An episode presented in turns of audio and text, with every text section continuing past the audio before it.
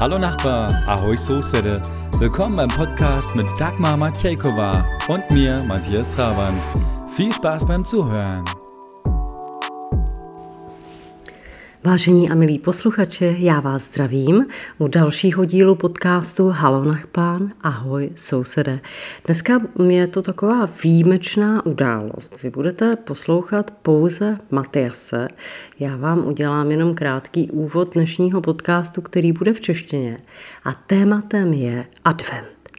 Matias vás provede adventním časem, tím, jak se slaví advent v Německu, jak to celé vlastně vzniklo, jak eh, vzniknul třeba adventní věnec, jak se dříve slavili Vánoce a podobně. Takže máte se na co těšit.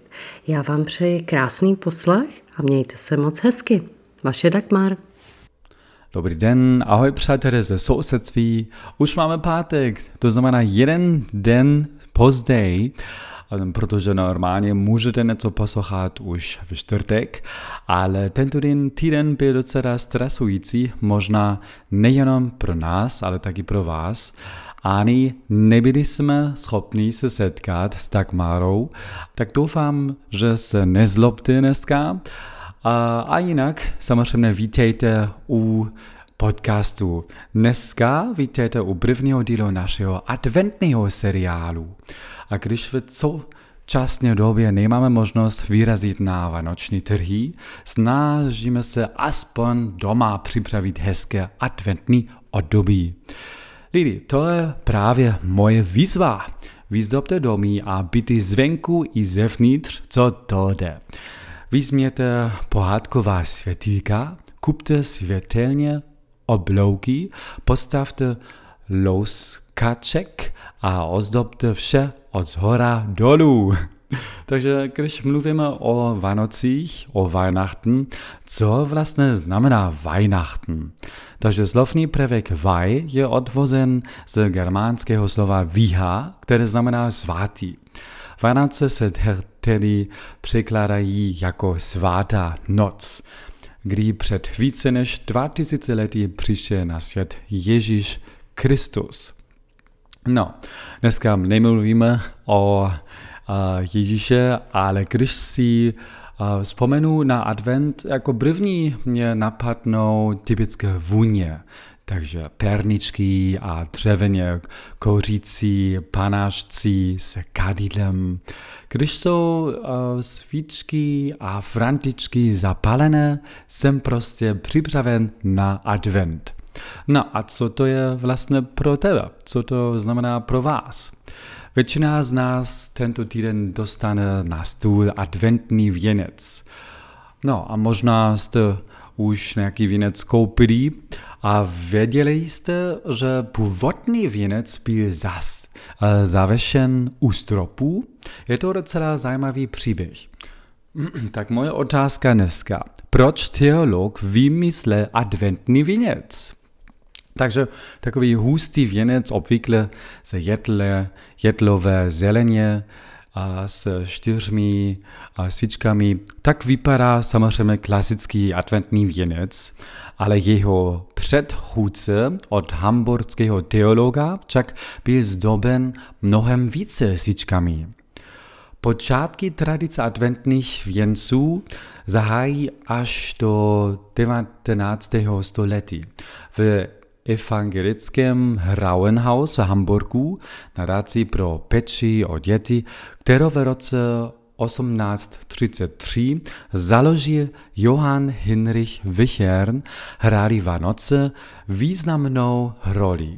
V předvánočním čase se děti Wicherna neustále ptali, kdy už konečně budou Vánoce. No, samozřejmě děti furt se zeptají. No, aby uh, předešel této otázce a usnadnil dětem čekání, vytvořil v roce 1839 uh, jakýsi vánoční věnec. Vzal kolo od vozu a připravnil na něj tolik svíček, kolik dní zbývalo od prvního adventu do středrého dne. Na rozdíl od dnešních adventních kalendářů, které počítají dní od 1. prosince do Vánoc a samozřejmě vždy ukazují 24 dní. Od prvního adventu do Vánoc je každý rok jiný počet dní, konkrétně 22, pokud střední den připadá na čtvrtou adventní neděli, až po maximálně 28, pokud štět, uh, štětrý den připadá, připadá na sobotu po čtvrtém adventu. No, je to docela zajímavé, protože uh, nejdříve právě to kolo, adventní kolo, říkám, a neby je prostě zelená. Takže až postej uh, někdo mě právě ten nápad, že můžeme to hezké mít zelené. Takže teprve kolem roku 1860 se Věnec začal zdobit také jedlovou zelený a v protestantských kostelích a v soukromých domácnostech se všeobecně rozšířil až do počátku 20. století. A v roce 19 1925 byl údajně poprvé zavěšen věnec v, kost, v katolickém kostele v Koríně nad Rýnem. Nejpozději od doby po druhé světové válce se s ním setkáváme po celém světě a v nejrůznějších podobách.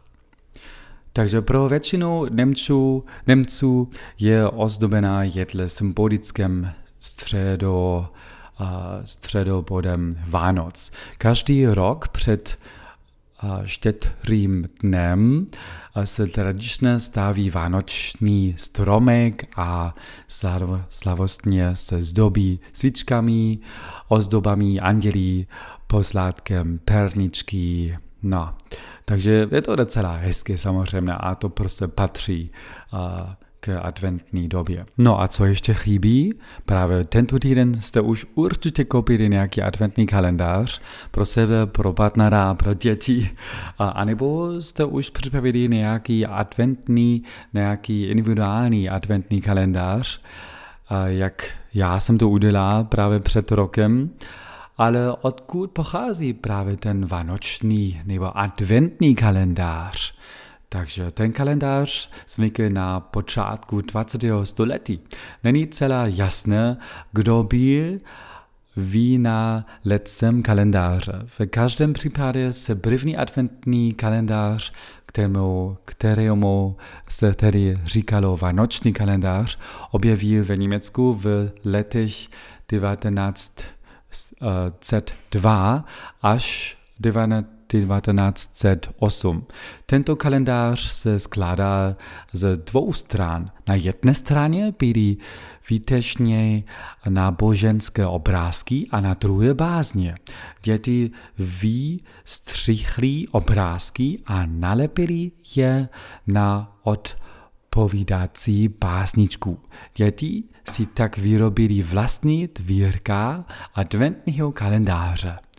No a pak samozřejmě konečně čokoláda. Je! Yeah. A kolem roku 1920 jste mohli rozdávat první adventní kalendář z okenky. No, za těm tyto ogní by vaše prábička nebo prádedeček objevili biblické verše nebo obrázky. Přibližně v této době se adventní a kalendář proslaví i mimo Německo. Mimochodem, čokoládový kalendář byl poprvé vyroben až koncem 50 let.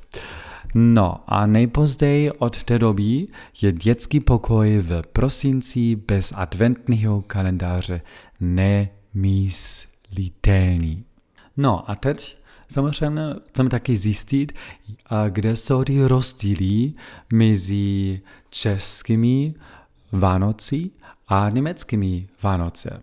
Takže já, když tady už bydlím více než 8 let, já bych opravdu řekl, že ty rozdíly nejsou tak velké, ale když ehm, chodím právě po ulic tady v Praze anebo v Berlíně, hm, vypadá trochu jinak, takže dekorace občas je možná silnější v Německu, ale to určitě záleží právě uh, když jste v centru nebo ne, takže mm, a tady na Vinohradech tak ani nějakou dekoraci nevidím, ale nevadí. A možná ještě to bude až po prvních, až po prvním adventu. A, ale co se týká právě ty a, vánoční cukrové, cukroví, ty jsou velmi podobné, bych řekl. No, Vánoce ve Německu jsou v mnohem podobně, samozřejmě, a Vánocům tady v Čechách. Pokud bychom chtěli objevit něco jiného, co připlíš lidi nezná, asi bychom se dostali k krušnohorským pyramidám ty pyramidy, ty vánoční pyramidy, ty jsou opravdu něco speciálního. Takže ty pyramidy nejsou jenom známený v Sasku, ale prostě všude v severním Německu. To znamená, že my jako doma jsme taky měli takovou vánoční pyramidu. A dřevěnou pyramidu, wow, tak to je prostě to nejlepší, co se může stát, nebo co můžete prostě dát na, na stůl nebo na podlahu.